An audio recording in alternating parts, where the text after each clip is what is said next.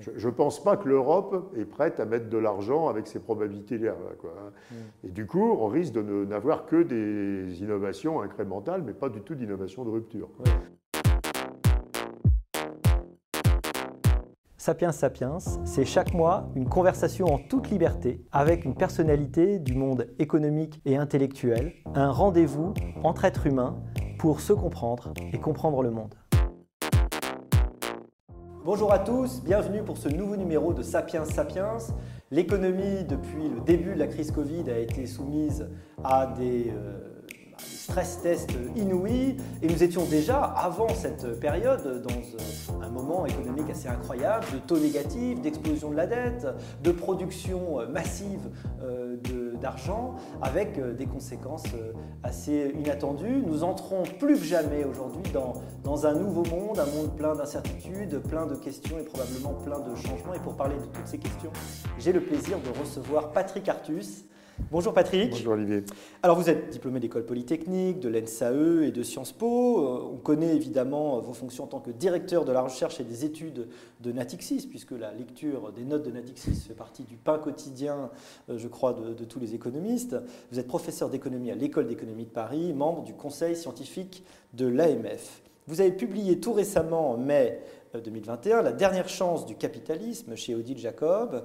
En 2019, Discipliner la finance. Et si, et si les salariés pardon, se révoltaient en 2018, Euro par ici la sortie en 2017. Malheureusement, évidemment, je ne peux pas citer euh, tous, les, tous les ouvrages. Alors, pendant cette euh, crise du Covid, on a en effet euh, vu des chaînes de production s'arrêter comme ça n'était probablement jamais arrivé, même, même pas pendant la guerre. Hein. Je crois que le lendemain de l'arrivée des Allemands dans Paris, on m'a raconté, les restaurants ont rouvert en réalité. On n'a jamais eu une fermeture aussi longue, un arrêt de l'économie aussi long. Euh, c'est une espèce de zone totalement inédite dans laquelle nous entrons. Quel regard porte l'économiste hein, sur les changements qui se sont passés depuis un an, sur la situation qui est la nôtre aujourd'hui? Je crois qu'il y a une question très importante, c'est qu'avons-nous appris que nous ne savions pas? Euh, Je crois que la première chose, c'est qu'on a appris qu'il y avait des crises finalement, euh, et qu'il y en aurait d'autres. Euh, alors on ne sait pas ce que sera la prochaine, ce sera peut-être une crise financière, une autre crise sanitaire. La plupart des, épidémiologues sont, un peu inquiets. Hein, particulier le, risque qu'un autre virus puisse devenir pandémique est quelque chose qu'ils ont à l'esprit. Ça peut être une crise climatique, par des sécheresses, par des mouvements de population, etc., etc., une crise géopolitique euh, en Asie, euh, autour de la Chine. Donc je crois qu'on a d'abord appris qu'il fallait, euh, qu'on ne pourrait pas traiter toutes les crises comme celle-là, c'est-à-dire de façon essentiellement défensive, et qu'il fallait sans doute faire un peu plus de prévention des crises. Hein. Peut-être qu'on aura le temps d'en dire un mot au sujet de l'économie. Après, on a complètement, et vous le citiez dans votre introduction, on a complètement changé notre vue sur ce qu'on pouvait faire ou pas avec les politiques économiques. Alors en bien ou en mal, hein, euh, c'est un débat, mais euh, le, conservatisme budgétaire ou monétaire a totalement disparu. Euh, il est encore aujourd'hui complètement absent. Voilà, donc il y a un vrai champ de réflexion qui s'est ouvert. On, a appliqué en fait la théorie monétaire moderne, hein, ce que suggérait un certain nombre d'économistes de gauche aux, États-Unis, et je ne suis pas sûr qu'on ait exploré toutes les conséquences. Mais c'est vrai qu'on a une vue très différente. ensuite, l'Europe a fait des choses qu'elle n'imaginait pas de faire.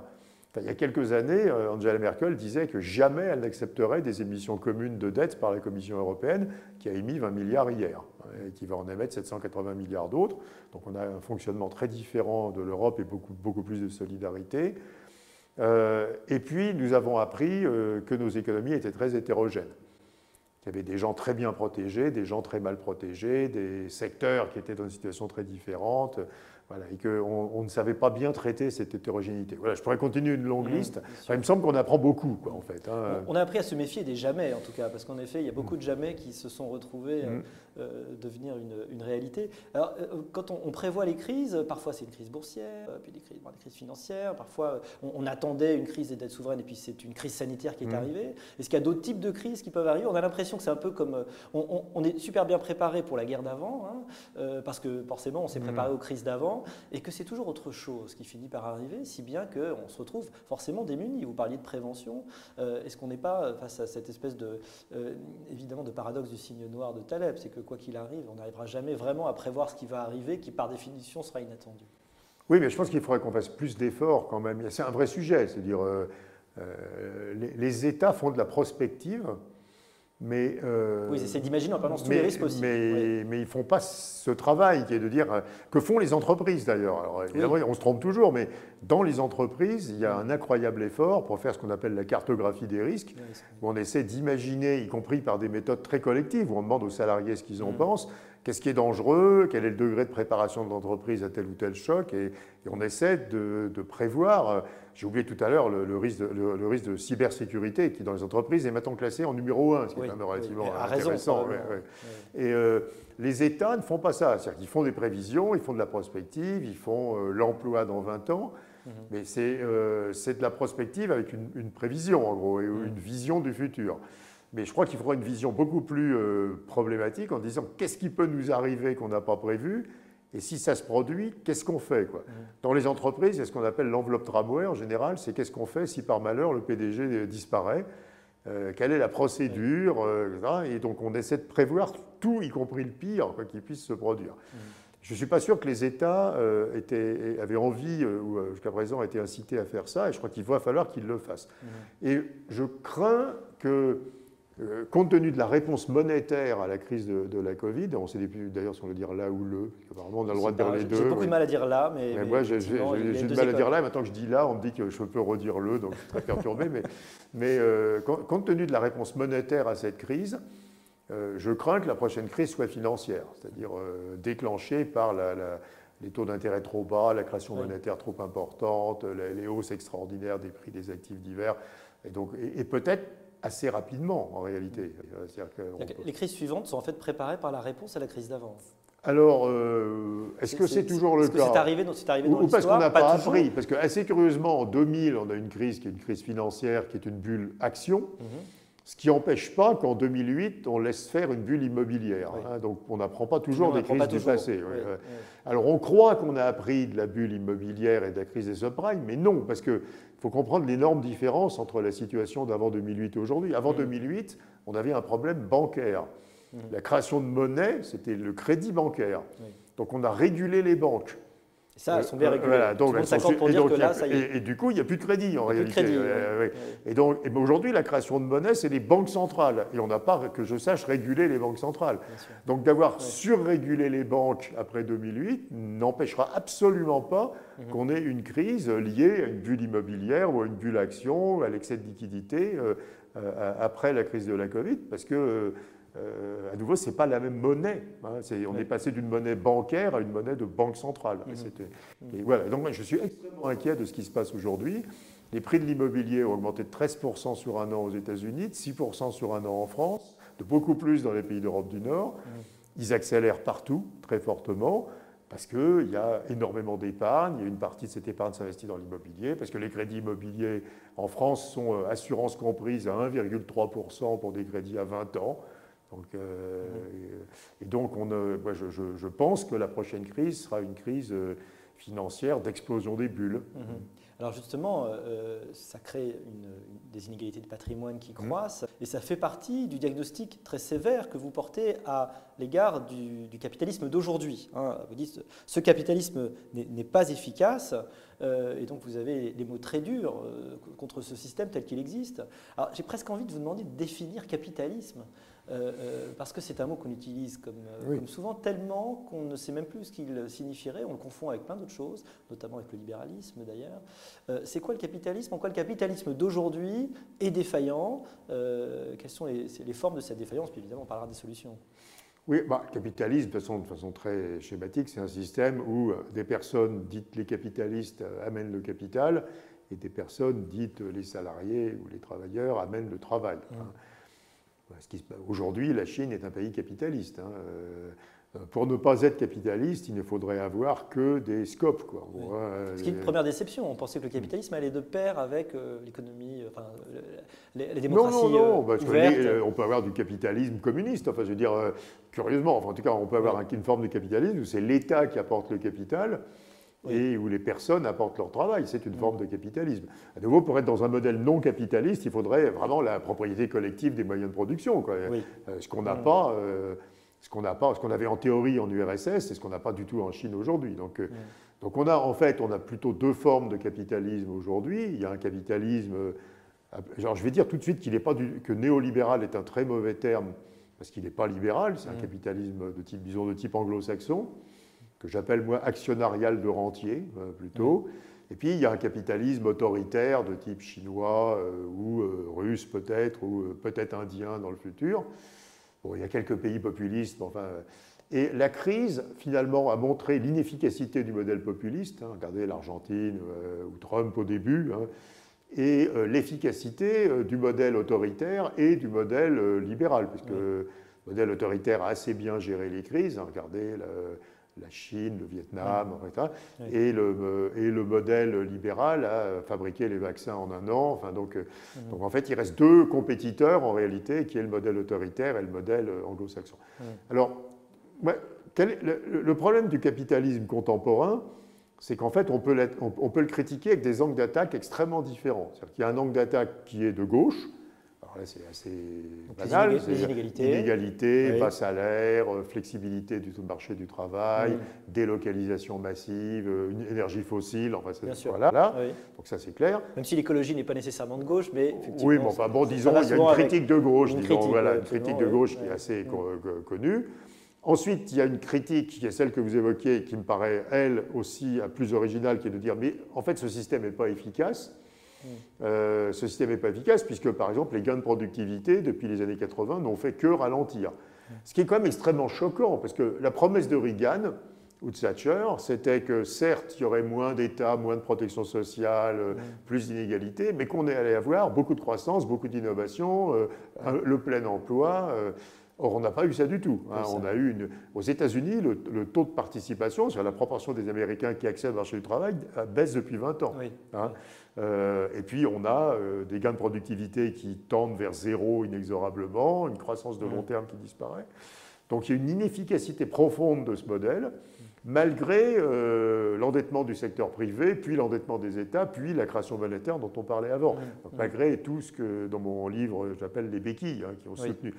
Et puis, on peut faire une critique libérale du capitalisme en disant, mais attendez, les monopoles. Euh, il y a des rentes partout. C'est hmm. que des rentes. Plus que jamais. Il y a, euh, les, positions dominantes d'entreprise dont nous savons que ce n'est pas seulement dans la tech, c'est hmm. partout, c'est dans tous les secteurs d'activité. Alors plus aux États-Unis qu'en Europe, mais aussi euh, en Europe. Hmm. ce que j'appelle les rentes monétaires, le fait qu'on évoque avant que la création monétaire et les politiques monétaires expansionnistes enrichissent des personnes qui n'y sont pour rien. Ceux qui euh, détiennent des actifs. Bah, il suffisait d'avoir des actions de Tesla il y a un an et demi pour être très riche aujourd'hui sans avoir rien fait. Hein. donc euh, voilà, il y a une rente immobilière avec la hausse des prix de l'immobilier.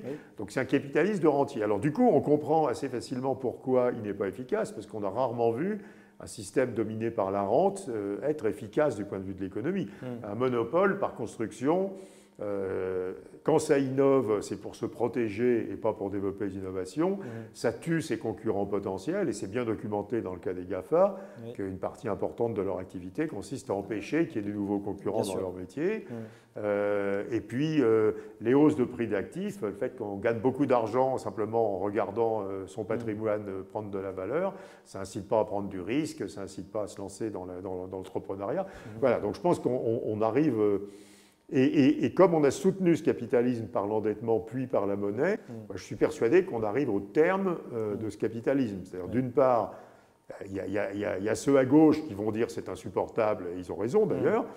Et puis il y a les libéraux qui vont dire mais attendez, euh, il faut revenir. Euh, parce que Reagan, on, on, peut être hostile, mais enfin il y a un projet consistant à dire si on a beaucoup de concurrence, du libre-échange, peu de règles sur le marché du travail mm. et une pression fiscale plus faible, on aura une économie plus dynamique. Donc il y a un mm. projet. Ce projet a échoué, mais en particulier parce que le projet a été dévoyé, puisque par exemple, il n'y a plus de concurrence. Il y a le bouquin de Thomas Philippon qui nous explique comment euh, l'antitrust américain a tourné sa veste. C'est Great Reversal. Hein. Voilà. Et donc, euh, on, voilà. Mais là, euh, le, seul projet, c'est de s'enrichir sans, sans, faire d'efforts. Quoi. Euh, et ça, ce n'est pas un projet. Quoi, dire. Donc ce capitalisme n'a plus de projet. Et, ni euh, socialement, ni économiquement. Voilà, voilà. Donc vous avez, vous avez, des mots très durs. Le, capitalisme va mourir. Ou, euh, oui, va forcément je pense que, hein. oui, parce qu'on on, le critique en se plaçant tellement de points de vue différents. Alors pourquoi est-ce qu'il a survécu? La force de ce modèle, c'est que finalement, ce qui enrichit les détenteurs du patrimoine, hum. c'est aussi assez largement ce qui permet que les prix soient bas pour le consommateur. Hum. Donc quand je délocalise, je paie mal mes salariés et, j'utilise des énergies fossiles, etc., j'enrichis mes actionnaires, mais aussi je peux pratiquer des prix plus bas. Mm. Donc en fait, on a eu jusqu'à présent une espèce de, de coalition informelle entre les consommateurs et les propriétaires du capital. Mmh. Et cette coalition, elle risque de casser aussi. C'est ça un des sujets très importants du post-Covid. Est-ce que le consommateur va comprendre qu'il faut arrêter cette poursuite du prix le plus bas et qu'il faut euh, délocaliser moins, euh, passer aux énergies renouvelables, augmenter les plus bas salaires dans les métiers euh, très pénibles ou très utiles, enfin voilà, ou pas. Alors les, les, les signes sont assez divergents. C'est qu'on a à la fois dans les enquêtes un grand consensus des opinions en disant oui, il faut augmenter les plus bas salaires, il faut relocaliser, il faut faire la transition énergétique. Et dans d'autres enquêtes, une immense majorité des gens qui disent que leur activité quotidienne, c'est de chercher le prix le plus bas possible pour ce qu'ils achètent. Donc il va falloir euh, sortir de cette schizophrénie. Mais voilà. Enfin, moi, je pense, si vous voulez, qu'il y a tellement de, de, possibilités de critique en prenant des points de vue aussi différents que euh, point de vue libéral, le point de vue de la pure efficacité économique ou le point de vue euh, social, je dirais que, le capitalisme est quand même extrêmement euh, menacé. c'est une citadelle assiégée, donc la question n'est pas si elle tombera, mais quand. Et, la question après, évidemment, euh, quels sont les outils pour le remplacer? Comment il va être remplacé? Comment il peut être remplacé pour le mieux? Parce qu'on comprend bien que quand un système s'effondre, ça peut se faire mmh. dans le chaos, dans la violence. Ça s'est vu dans, dans l'histoire. Je crois que c'est Victor Hugo qui dit que la, révolution, le progrès, pardon, c'est la révolution faite à l'amiable. Euh, comment justement on passe, on passe d'un modèle à l'autre? À quoi ressemble mmh. euh, ce, nouveau modèle qu'il faut esquisser? Bon, d'abord, il y a un risque, effectivement, c'est la tentation du capitalisme autoritaire, étatique. Clairement. avec des exemples ailleurs. étatique, oui. et, où l'État considérerait que c'est lui qui finance les projets, c'est lui qui sélectionne les projets qui sont financés, euh, que c'est lui qui décide des innovations qui doivent être soutenues et de celles qui ne doivent pas être soutenues, mm. euh, qui décide du partage des revenus. Donc on, peut avoir un modèle de capitalisme autoritaire euh, très étatisé. et évidemment, la crise de la Covid peut aussi pousser dans ce sens-là, puisque par nécessité, l'État est devenu plus puissant pendant la crise. Plus présent que jamais. et en plus, s'est aperçu que finalement, il pouvait dépenser beaucoup plus d'argent que ce qu'il croyait. Donc il y, y, a clairement un risque d'un capitalisme étatisé. Euh, après, pour moi, il y, a évidemment euh, la poursuite du modèle antérieur. C'est sans doute ce qu'on va avoir aux États-Unis malgré Biden, puisqu'on s'aperçoit que la résistance du système aux États-Unis est absolument gigantesque. le pouvoir du président est quand même pas aussi. Que Biden a déjà renoncé à augmenter les salaires minimums, puis a renoncé à augmenter la taxation des profits, mm. euh, n'est absolument pas clair qui réussira à passer la taxation des, à 15%, globale des entreprises. Qui est déjà un taux qui a été baissé par rapport à Et il n'est absolument pas clair qu'il réussira à passer son plan d'infrastructure, qui hmm. était de 2300 milliards, qui n'est plus que 1700. Euh, et les républicains ne veulent faire, en faire que 500. Donc, euh, donc euh, en fait, on s'aperçoit que la résistance du système dans le monde anglo-saxon est très forte. Hein. Hmm. Euh, donc il reste la question de l'Europe. Est-ce que l'Europe peut définir un système qui soit ni un système euh, étatique euh, autoritaire, ni un système de type américain? Et moi, je pense que la référence intellectuelle, c'est l'ordolibéralisme des années 30. Ça, c'est vraiment aussi, c'est encore moins connu que le libéralisme lui-même, ça. En France, hein. alors, si, si, nous étions en ce moment en Allemagne, nous ne dirions pas ça, parce que c'est la base de l'enseignement de l'économie dans les universités allemandes. Oui, oui. Assez curieusement, en relisant le livre de Friedman de 1962, je crois, qui s'appelle Capitalisme et liberté, je me suis aperçu qu'au moins à cette époque-là, Friedman était ordo-libéral. Mhm. Parce que Friedman dit bah, c'est une économie de marché, mais où l'État intervient sur toutes les défaillances de marché. Mhm. Il y a un chapitre entier dans ce livre sur le fait que l'État doit garantir la meilleure éducation à tous les enfants, y compris des familles les plus pauvres, enfin, mhm. qu'il faut lutter contre les inégalités, qu'il faut le respect du droit, euh, qu'il faut la sécurité qu'il faut traiter les externalités. Donc finalement, l'ordolibéralisme, c'est un système d'économie de marché, où, euh, c'est la bonne définition, où l'État traite les défaillances de marché. C'est-à-dire euh, aujourd'hui le climat, les inégalités, les problèmes d'éducation, etc., etc. Et ce n'est pas un système autoritaire. C'est-à-dire que, je prends toujours l'exemple du climat. Dans un capitalisme autoritaire, on va publier des milliers de pages de décrets mmh. pour expliquer aux citoyens comment ils doivent se déplacer, comment ils doivent se loger, comment ils doivent manger, euh, qu'ils auront droit à la viande deux fois par semaine, etc.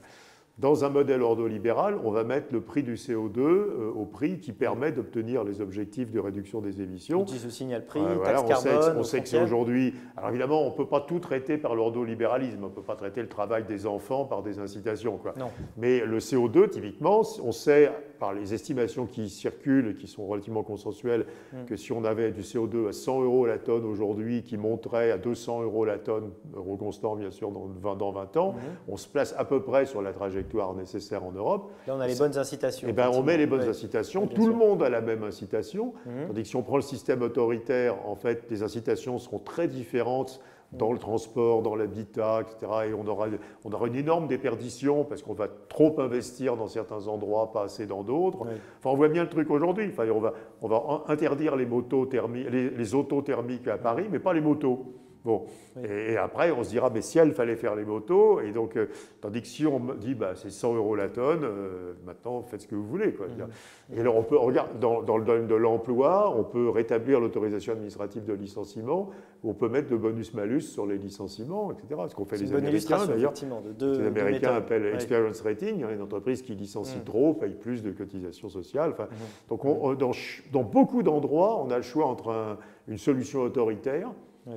Qui va en plus être inefficace parce que les gens trouveront les trous dans la règle, Mhm. et une solution de marché, mais avec un- une intervention de l'État euh, qui peut être par la taxe, qui peut être par des politiques incitatives, qui peut être par des défiscalisations, par des prix. Comme, voilà. Et ben, je pense que l'avenir du capitalisme, c'est un État qui regarde tout ce que le marché fait mal et qui le corrige en restant dans la logique d'économie de marché, quoi, et, Mhm. pas en pas, et pas en devenant autoritaire. Du coup, est-ce que je lis euh, entre les lignes de ce que vous dites, enfin, ce que je comprends, euh, une critique de la façon dont l'État français aujourd'hui fonctionne? Parce qu'on a l'impression qu'à bien des égards, il a compris ces leçons, hein, évidemment, de, de- de l'éducation fondamentale, euh, de la lutte contre les, les échecs du marché. Mais est-ce que justement, euh, quand il fait une stratégie industrielle, par exemple, est-ce qu'il n'est pas à trop vouloir tout décider Mhm. euh, à la place, est-ce qu'il n'y a pas une- un, problème de peut-être de subsidiarité, n'est-ce pas, dans celui qui va euh, décider aujourd'hui? L'État est inefficace parce que trop présent? Est-ce que c'est ça l'idée? Présent, ça dépend. Je crois qu'il y a dans, dans le domaine qui est extrêmement important après cette crise, qui est celui des innovations de rupture. Parce Mm. qu'on s'aperçoit que l'Europe est très mauvaise dans les innovations Oui. de rupture. Mm. Euh, Il y, a- il y a vraiment une question de, euh, du haut vers le bas ou du bas vers le haut, hein, pour ne pas dire top-down et bottom-up. Euh, euh, L'État américain, il est très bottom-up. C'est-à-dire qu'il y a- il y a un système comme la DARPA. Donc une entreprise qui pense qu'elle a une innovation de rupture va voir l'État en disant est-ce que vous cofinancez cette Mhm. innovation avec moi? Oui. et l'État regarde et dit Ah oui, votre truc, il est vraiment intelligent, donc on va le cofinancer et on va réfléchir aux moyens de le faire. Donc quand, euh, quand SpaceX euh, invente une nouvelle capsule spatiale, va voir l'État américain qui dit euh, OK, et on va vous payer en vous, ach- en vous préachetant euh, des voyages dans l'espace. Ouais. Euh, et donc, c'est une technique qui est très bottom-up parce que c'est l'entreprise qui vient avec un projet et ensuite l'État décide si ce projet là, paraît prometteur ou pas. Mais voilà. En Europe, on a quand même beaucoup euh, la logique du haut vers le bas. C'est-à-dire Oui. l'État dit j'ai six choses qui m'intéressent, qui sont les objets connectés, euh, Mhm. euh, la filière hydrogène, euh, la batterie électrique, et je vais mettre l'argent dans ces six choses. Euh, moi, je trouve que c'est trop, trop top-down. C'est trop. Ouais. Parce que peut-être il y a des entreprises qui ont des projets formidables qui ne sont pas du tout dans ces six filières et qu'il faudrait aussi financer. Oui, c'est qu'on se trompe de sujet ou alors on ne sait pas aborder bien le sujet parce qu'on n'a pas pris l'approche start-up. Voilà. Et ben, je Le plan que- calcul, c'était une super idée, sauf qu'on n'a juste pas su euh, développer ça alors qu'on avait vu les choses. Mhm. Euh, on est intelligent mais tôt et on n'arrive pas à appliquer. Oui, ça, parce fait, que je hein pense qu'on est trop vertical dans le. Et puis l'autre chose, c'est qu'il va falloir que les États européens acceptent de perdre de l'argent dans la recherche. Parce qu'une une innovation de rupture, euh, au début, elle a une Mm. probabilité très faible de réussir. Si le financement public n'est pas là pour perdre de l'argent, à ce moment-là. Oui, mais le financement quoi- public européen n'accepte plus de perdre de l'argent. Quand Oui. vous parlez avec les responsables des grandes agences de recherche européennes, des grands labos publics, ils vous disent qu'ils ne peuvent pas se permettre de perdre l'argent du contribuable. Hmm. Donc euh, le vaccin ARN messager, euh, au début, euh, la probabilité était de 80% d'échec et de 20% de succès. Hmm. Et bien sûr, on a trouvé aux États-Unis des financeurs privés et publics qui ont accepté de mettre de l'argent là-dedans en se disant ben, 8 chances sur 10, je vais perdre mon argent. Je ne pense pas que l'Europe est prête à mettre de l'argent avec ces probabilités-là. hein. Mm. Et du coup, on risque de n'avoir que des innovations incrémentales, mais pas du tout d'innovation de rupture. Oui. Donc il faut aussi, euh, faut accepter de prendre du risque avec l'argent public. Ça me paraît très important. Donc, rapport au risque et rapport au secteur privé, finalement. oui, c'est. Aujourd'hui, une entreprise qui viendrait voir l'État, en général, je pense qu'elle lui, lui renaît. Quoi, surtout une start-up qui irait voir l'État en disant écoutez, j'ai un truc incroyable qui va Quand, quand vous aurez 5000 salariés, revenez nous voir. Mais il y a une expérience à faire, c'est d'aller sur le site de la DARPA et de regarder ce qu'ils financent. Quoi. Au mm. départ, c'est le Pentagone, mais alors après, c'est dans la santé, le transport, l'urbanisme, mm. euh, l'énergie, enfin, c'est partout. Quoi, mm. il, y a, toujours ce problème de, aujourd'hui, en, France, euh, enfin, en France et en Europe, justement, de niveau européen ou français. On a l'impression que beaucoup de problèmes, en réalité, doivent se, traiter à ce que serait une sorte de niveau fédéral, mais niveau fédéral qui n'existe pas vraiment. Donc, c'est toujours il commence à exister avec Next Generation EU, mais Next Generation EU, c'est aussi très directif. Parce qu'évidemment, la structure des dépenses s'impose au pays. Euh, euh, on, reste dans la logique très descendante. Mais euh, oui, oui, mais je pense. Alors après, c'est compliqué aussi. Prenez un exemple, les éoliennes. Donc évidemment, si on regarde le dernier rapport de l'AIE, il va falloir en installer beaucoup si on veut respecter les, contraintes climatiques. Mm, Sauf que la France ne fabrique absolument aucune éolienne. Il y a, il y a, tout importer, Il y a des grands. Alors, l'Europe est un grand fabricant d'éoliennes. Hein, mhm. simplement, c'est euh, Danemark, Allemagne, Espagne. Euh, et donc, quand nous installons une éolienne, nous l'importons. Et progressivement, d'ailleurs, on sait que l'Asie euh, va commencer à devenir aussi être très compétitive. Pour l'instant, on l'importe du reste de l'Europe. Est-ce qu'on peut s'en satisfaire? En disant oui, d'accord, bah, j'installe une éolienne et ça enrichit les Danois. donc il faut être très européen pour s'en satisfaire. Quand même. Donc c'est vrai que le niveau national reste important quand même.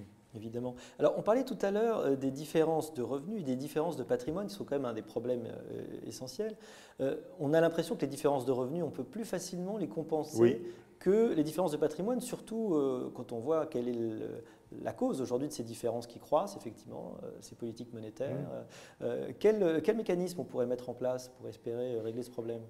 C'est un peu la, partie critique de gauche, hein, mais qu'on entend, hein, évidemment. Oui, mais pas forcément de gauche à nouveau. Ben, on fait une politique euh, très expansionniste de la demande, qu'elle soit budgétaire ou monétaire, en ce moment on fait les deux, mm. on réduit les inégalités de revenus. Mm. pendant cette crise, on a réduit les inégalités de revenus. Et parce qu'on a quand même concentré les aides sur les personnes les plus fragiles, les plus en difficulté. On a soutenu l'emploi. Euh, mm. Mais on fait exploser, enfin on, augmente considérablement les inégalités patrimoniales euh, par le mécanisme qu'on décrivait avant hein, de, création de liquidités qui est réinvesti dans, euh, dans différents actifs. Donc le, sujet auquel sont confrontés aujourd'hui les États et les banques centrales, c'est que, on peut le dire simplement, pour réduire les inégalités de revenus ou pour éviter qu'elles s'accroissent considérablement, elles ont fait augmenter considérablement les inégalités de patrimoine, donc elles ont créé ces rentes dont on parlait. Mmh. Et euh, la question, alors à nouveau, on peut aborder la question d'un point de vue politique en disant par construction, ces inégalités sont insupportables, et on peut l'aborder d'un point de vue économique en disant c'est des rentes. Hein. donc euh, des rentes, c'est pas bon pour l'économie, mmh. donc il faut euh, réinvestir cet argent de façon plus efficace. Ça crée des distorsions dans les choix. Hein. on va mettre trop d'argent dans l'immobilier parce que les prix montent et qu'on gagne facilement de l'argent. Enfin, donc ça va déformer les choix d'épargne. Donc il y a plein d'inefficacités associées à cette hausse des prix des actifs. Alors, il faut trouver une. Alors, la politique monétaire ne fera pas ce travail. Moi, je ne crois pas que les taux d'intérêt vont monter. Donc, on a des niveaux d'endettement et des besoins de dépenses publiques qui sont tellement colossaux qu'aucune banque centrale ne prendra le risque de remonter significativement les taux. Ça serait trop dangereux. La crise de la dette garantie. Euh. En plus, en Europe, on a le problème italien qui est un pays qui n'a aucune croissance potentielle, donc la moindre remontée des taux lui est fatale.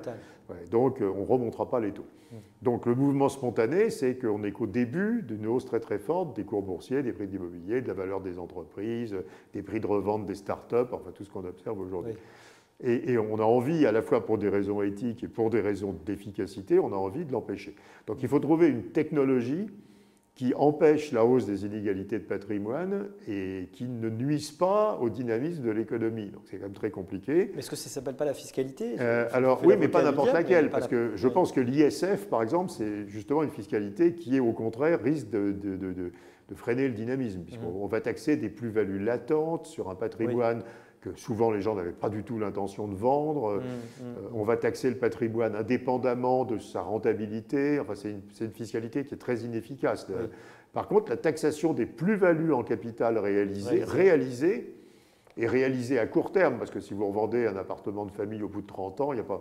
Hmm. si, si, vous faites tourner un portefeuille immobilier, c'est qu'à la belle époque de la bulle immobilière à Madrid, un appartement se revendait tous les trois mois. Hein. Et donc ce genre de plus-value, euh, Hmm. on peut les taxer, je pense. Ce qui à la fois donnera des ressources aux États pour financer des dépenses intelligentes, et à la Hmm. fois, euh, on l'a vu dans plein de pays, le Canada l'a fait, les Pays-Bas l'ont fait. Et, Enfin, et freine la spéculation sur et ces ça actifs. freine euh, toute, la, toute la demande spéculative est freinée et il reste que de la demande légitime, je dirais, Mm. d'immobilier. Mm.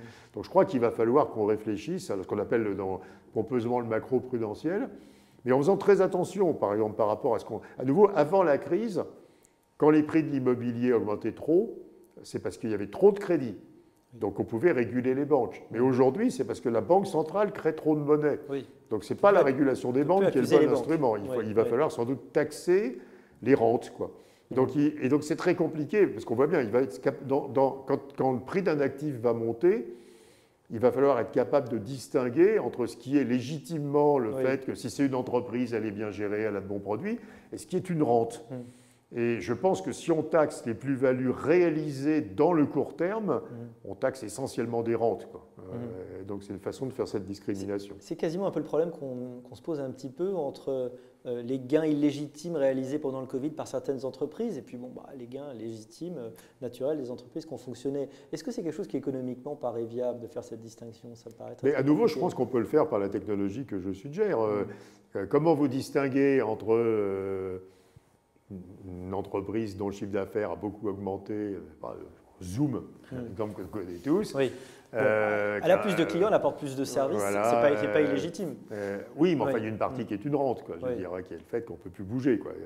Et puis, euh, entre euh, Moderna qui trouve le vaccin ARN messager. Quoi. Donc, il faut être capable de faire cette distinction. Ouais. Pour ça, par exemple, que le dé- la- la- la- l'expropriation des brevets est une très mauvaise idée. Oui, parce qu'il en avait été question euh, euh, concernant le vaccin. Et même le président Macron, je crois, à un moment a soutenu cette idée. C'est une très très mauvaise idée parce que qui va euh, se lancer dans une innovation de rupture si ensuite on lui exproprie son brevet? Mm. Dans la littérature sur l'innovation, il y a une autre proposition qui est le rachat des brevets, Oui. qui est beaucoup plus intelligent parce qu'on les rend publics, mais en même temps on rémunère l'id- Oui, on peut jouer l'innovateur. sur la durée aussi du brevet, ce qui est une, une Oui, mais on peut les racheter. le. Aujourd'hui, on pourrait très bien accepter l'idée que les gouvernements vont voir les labos qui ont inventé les vaccins, disent on vous rachète votre brevet. Mais l'exproprier est extrêmement dangereux. Donc il faut être capable de séparer ce qui est une rente d'innovation qui est Mm. légitime au moins pendant un temps et une rente de position dominante, une rente monétaire, une rente Mhm. spéculative qui est, qui est illégitime. Alors, vous avez dit qu'on n'augmentera pas les taux. Bon, Euh, il y a quand même la question de l'inflation un petit peu. J'ai envie de vous titiller là-dessus. Est-ce qu'on n'a pas l'impression euh, qu'arrive peut-être euh, les prodromes ou l'annonce d'une forme de retour de l'inflation? Ou est-ce que c'est une illusion et que ça reste encore un mot qu'on peut remettre sur notre étagère euh, des phénomènes économiques passés, n'est-ce pas Qui reviendra peut-être un jour, mais pas maintenant? Alors, euh, d'abord, il faut rappeler que si jamais on avait une vraie poussée durable d'inflation qui faisait monter les taux d'intérêt, depuis qu'il y a de l'inflation aux États-Unis, les taux d'intérêt à long terme baissent aux États-Unis. Alors, pour l'instant, on n'y Mm. croit pas. Oui. Mais si les taux d'intérêt, enfin, dire, le, le monde à 5% de taux d'intérêt, ce n'est pas le monde à, à 1% Ah ou à oui, 0. pas du tout. Et ça fait 20 ans qu'on vit dans un monde de taux d'intérêt très bas, donc tout s'est adapté à ce monde de taux d'intérêt très Mm. bas. La façon dont les États se financent, la façon dont les entreprises se financent, les comportements dans les fonds d'investissement. Donc ça serait épouvantable. La crise de subprime n'est qu'un tout petit avant-goût de ce qui se passerait si on Mm. avait une forte remontée des taux d'intérêt. Donc il faut espérer que nous n'avons pas, pas, ça, parce que sinon on aurait une crise épouvantable. Mm.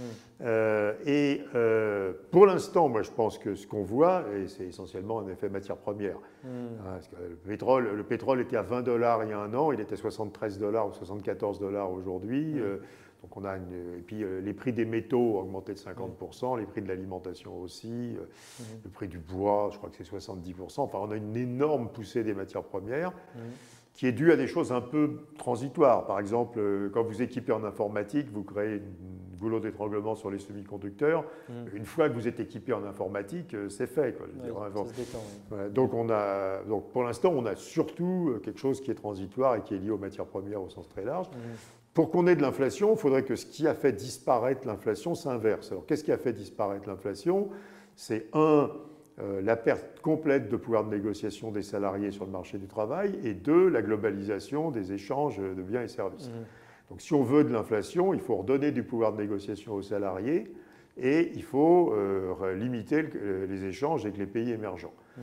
Donc, deux, on ne le voit pas. Le, bout du commerce mondial qui augmente le plus aujourd'hui, c'est les exportations de la Chine vers les États-Unis. Donc, et le monde d'après, de ce point de vue, donc le monde d'après, bah, quand les Américains achètent de l'électronique et des biens d'équipement pour la maison, ils achètent aux Chinois. Donc ça, le 2, on ne le voit pas du tout. Les relocalisations, c'est une plaisanterie. Enfin, ce ne sera pas un phénomène macroéconomique. Alors le 1, c'est un vrai sujet. Parce que Biden dit par exemple aux Américains, le truc le plus intelligent que vous pouvez faire, c'est vous syndiquer. Donc si effectivement mm. on avait une remontée très forte de la syndicalisation, un changement des règles du marché du travail qui redonne du pouvoir de négociation aux salariés, mm. alors je ne dis pas que c'est mal ou bien, hein, je dis simplement si ceci se produit, mm-hmm. parce, que, parce que les partis politiques qui gouvernent décident de le faire, euh, l'inflation, là, reviendrait, puisqu'on reviendrait dans des marchés.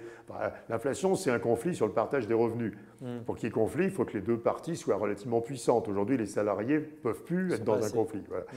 Donc, si on redonnait un pouvoir de négociation aux salariés, qu'on retrouvait un conflit pour le partage des revenus, eh bien, euh, on aurait à nouveau de l'inflation. Mais euh, alors, peut-être on peut souhaiter redonner aux salariés ce pouvoir de hmm. négociation, mais il faudrait passer par une phase de transition où on aurait une épouvantable crise financière. Alors on approche de la, de la présidentielle et alors euh, en tant qu'économiste on a forcément, euh, on est appelé à, beaucoup s'exprimer. Euh, c'est quoi aujourd'hui les, les, trois grands thèmes ou les deux, les deux grands thèmes qu'il faudrait aborder ou qu'un, et qu'un, candidat doit absolument aborder? C'est quoi les, questions qu'il faut traiter? Je pense que je pense qu'il y a un énorme problème. j'ai toujours défendu la thèse que dans ce. Alors, je parle de la France, là, mais je pourrais parler de l'Italie, de l'Espagne. Enfin, que la France est un pays où notre problème de départ, c'est le problème de compétences. On a un niveau de compétence de la population active qui est extrêmement faible, on a un mm. niveau de compétence des enfants qui est terrible, particulièrement dans les matières scientifiques. Hein. Il y a une enquête qui s'appelle Teams qui a montré ça il y a quelques semaines. Mm. Euh, et quand on regarde les pays de l'OCDE, on voit que les compétences expliquent assez largement euh, la capacité à moderniser l'industrie et les entreprises, euh, euh, le taux de chômage structurel et le taux d'emploi, euh, les gains de productivité. Mmh. Et on a un, énorme déficit de compétences. Donc je pense qu'il faut un programme compétences. Alors on a des bouts, hein, dire, on, a, euh, on a dédoublé un certain nombre de classes dans l'école primaire, c'est une très bonne politique. voilà, mais il faut, on a vraiment un problème global. On a un, énorme problème du très faible nombre de, de, jeunes Français qui ont des compétences et des diplômes scientifiques. Il n'y a que 20% des jeunes Français qui passent un diplôme scientifique, c'est 45% des jeunes Allemands. Hein. Chiffre de mémoire, ça va être à 1% près, mais enfin les ordres de grandeur sont ceux-là. Euh, et, donc, euh, on a vraiment ce problème. Et, si on ne règle pas ce problème, on ne peut pas compenser un déficit de compétences en baissant les impôts des entreprises. Mmh. Euh, alors, il faudrait les enlever complètement. Enfin, donc, mmh. donc il faut régler ce problème. Donc, je pense que la priorité 1, c'est les compétences. Ça peut commencer très tôt. Quand vous parlez euh, avec les, gens qui travaillent sur ces questions à l'OCDE, par exemple, ils disent que le plus important, c'est la maternelle. Hein, que l'échec scolaire. On sait que tout se joue avant 5-6 ans. Oui, l'échec scolaire se, fait, à la, maternelle. Donc il faut mettre beaucoup plus d'argent dans les toutes petites mhm. classes. Il faut rendre absolument obligatoire la présence de l'école à 3 ans. 3 ans. Mhm. Euh, voilà, donc ça c'est le mhm. sujet numéro 1.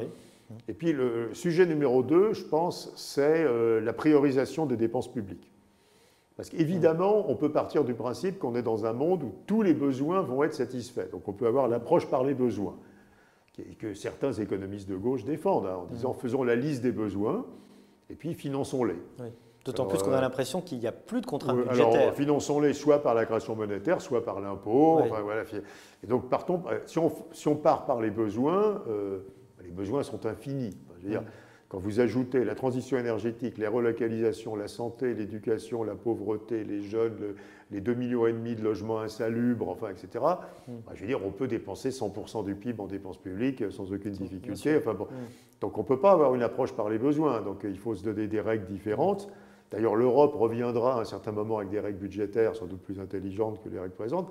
Et donc il va falloir euh, regarder ce qui est prioritaire ou pas. Mm. Donc moi, je pense qu'on on voit un peu comment ceci va se dessiner. Je pense qu'il faut que l'Europe, euh, l'Europe a fait la taxonomie du vert en disant qu'est-ce qui est vert et qu'est-ce qui n'est pas vert. Je pense qu'il faut faire aujourd'hui la taxonomie de la dépense publique. Ce qui va au-delà des investissements. Mhm. À, nouveau, euh, dédoubler les classes, euh, les petites classes dans le primaire, c'est une bonne idée. Ça ne coûte d'ailleurs pas énormément d'argent. Donc il faut faire une taxonomie de la dépense publique en disant ces dépenses-là, Vous pouvez les financer par la dette et même éventuellement par la dette européenne en, pérennisant Next Generation EU hein, qui commence ces jours-ci. Et ces autres dépenses, c'est par l'impôt. Donc déjà qu'on ait une espèce de, il ne faut pas qu'on le fasse nous, parce qu'il faut qu'il y ait une espèce de grille de ce qu'on a le droit de financer par la dette, parce que mm. c'est vraiment des dépenses publiques qui sont utiles. De l'investissement. Alors, à nouveau, je ne dis pas investissement, parce qu'il y en a qui sont des dépenses. Quoi. Je veux dire, euh, avoir des médecins hospitaliers euh, mm. suffisamment payés pour attirer les, meilleurs, euh, c'est un investissement. Quoi. Pourtant, c'est une dépense. voilà. Et mm. puis le reste, ce n'est pas de la dépense utile, et donc le reste, c'est l'impôt. Déjà, il y avoir une grille comme ça.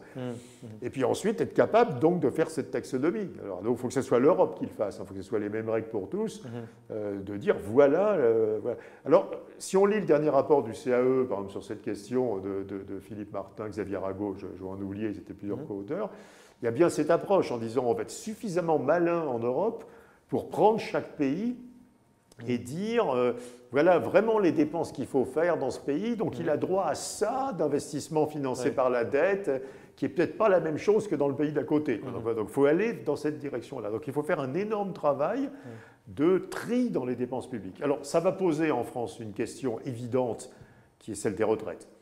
Parce que nous dépensons 4 points de PIB de plus que tous les autres pays euh, de l'OCDE ou mhm. de l'Europe euh, en retraite publique. On est à 14, les autres sont à 10 en gros. Ces quatre points de PIB-là, est-ce que, on sait, nous, comme économistes, qu'on en ferait un meilleur usage ailleurs mhm. Ça serait mieux dans l'éducation, dans la santé, dans l'innovation, dans... Euh, voilà.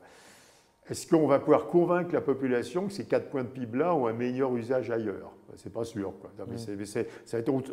donc je pense qu'il faut que les candidats à la présidentielle disent à la population, mon jugement c'est qu'on devrait dépenser pour les retraites à peu près la même chose que les autres.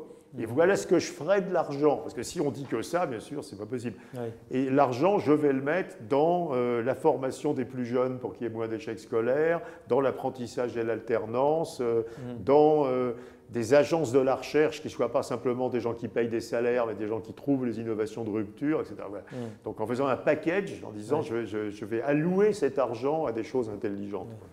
Alors Philippe Aguillon a proposé de financer, euh, de, financer par exemple le, revenu universel jeune par euh, la réforme des retraites. Je pense qu'il faut aller plus loin que ça. Il faut dire voilà, j'ai un package de dépenses qui sont vraiment utiles, mmh. euh, l'hôpital, attirer les, meilleurs dans l'éducation. On paye nos profs à peu près moitié moins que les Allemands. L'idée qu'on va attirer les meilleurs dans l'éducation est quand même compliquée à accepter. Donc, euh, et donc voilà ce que j'ai besoin de faire. Et je vous demande un effort sur les retraites, mais ce n'est pas pour tomber dans le trou noir de l'État, c'est pour euh, faire ça, quoi, je veux dire, dans la santé, dans l'éducation, dans, la médecine. Mmh on voit bien que, comme très souvent, c'est une, question de pédagogie, de présentation finalement. et de package, je pense, que si on présente aux Français une réforme, des euh, retraites en disant bon, on va réformer les retraites, ils vont dire non. Si on, explique si on dit aux Français mais c'est pour vos enfants, c'est pour l'hôpital et on, va vous, on vous rendra compte de l'usage de l'argent, je pense mm. que c'est tout à fait présentable. Alors pour terminer, la tradition chez Sapiens Sapiens, c'est de vous demander comment on devient économiste, comment on devient professeur, est-ce que c'est une vocation qui est arrivée au cours des études? C'est quelque chose qui est arrivé plus tôt? Comment on s'intéresse à ces sujets? Bah moi, c'est un polytechnique. Donc, euh, Au départ, c'est plutôt ingénieur. Enfin, bah, au départ, j'étais matheux. Moi, vraiment, moi, ce qui m'intéressait, c'était les maths. Ouais. Non, c'était pas ingénieur, parce que j'aimais pas du tout la physique et la chimie. Je, faisais ça par devoir, mais euh, moi, c'était vraiment les maths pures. J'étais vraiment, vraiment matheux. Quoi. Et puis à Polytechnique, euh, j'ai découvert l'économie euh, grâce à des enseignants euh, que, que, je vois encore aujourd'hui et qui sont, mm. que je vois, enfin, qui je parle encore mm. aujourd'hui et qui, ont vraiment avaient, bâti un, cursus d'économie qui était extrêmement intéressant. Donc moi eu envie de faire de l'économie après Polytechnique, donc c'est vraiment Polytechnique qui fait le déclic, parce qu'a priori j'allais faire de la recherche en maths. Quoi, et euh, voilà. Finalement, c'est le côté appliqué de l'économie. Oui, et puis après, ce que j'ai découvert, c'est qu'il fallait. Enfin, moi, je plaide. D'ailleurs, ce qui est. Euh, ce qui est une des vocations du cercle des économistes, dont vous avez dit au début que j'étais un des mmh. membres, euh, je, plaide pour la double approche. Je, pense que si on n'est qu'un économiste académique, on rate beaucoup de choses. Mmh. On ne sait pas comment ça marche. il y a beaucoup de gens qui parlent des banques et qui n'ont jamais vu comment ça marchait vraiment une banque de mmh. l'intérieur, qui disent plein de bêtises. Mais si on n'est qu'un économiste d'entreprise, on rate beaucoup de choses aussi, parce qu'on ne sait pas ce que c'est de faire de la recherche, de faire une thèse, euh, lire des articles de recherche. Mm. Donc je, plaide pour la double casquette. la, double culture, quoi, la culture académique. Alors je plaide pour ma paroisse, mais, je pense que c'est, je pense que c'est bien de, des gens qui ont la double, la double approche, quoi, l'approche académique et, et l'approche d'entreprise. Théorie et pratique finalement. non, parce que j'ai, très peur. Euh, parfois dans certains travaux académiques euh, de, gens dont euh, je me dis qu'ils ne, n'ont jamais vu le mécanisme dont ils parlent. Quoi. Mmh. Ils n'ont jamais, jamais, vu une salle des marchés comment ça marche. Ils n'ont jamais vu faire un crédit une entreprise, comment ça marche. Euh, voilà, et donc que, si. S'ils avaient, et voilà. Donc il faut, euh, faut pousser les enseignants, il y en a plein qui le font, il hein, faut mm. pousser les, universitaires et les chercheurs à aller s'asseoir dans des entreprises un an, deux ans, euh, en plus, les entreprises les accueillent avec beaucoup de plaisir mm. pour voir comment ça marche. Je pense que c'est très enrichissant. Et dans les deux sens, il faut pousser les gens, les économistes qui sont en entreprise, à garder un pied à l'université. je trouve que je plaide donc pour cette double culture. ce sont des fertilisations croisées oui, entre entreprise et monde De même que nous, nous travaillons avec des historiens, avec des sociologues, avec des philosophes. Enfin, je mm. crois qu'il faut, euh, il faut, faut, être vraiment très pluridisciplinaire. Très bien. Merci Patrick Artus. Merci, beaucoup.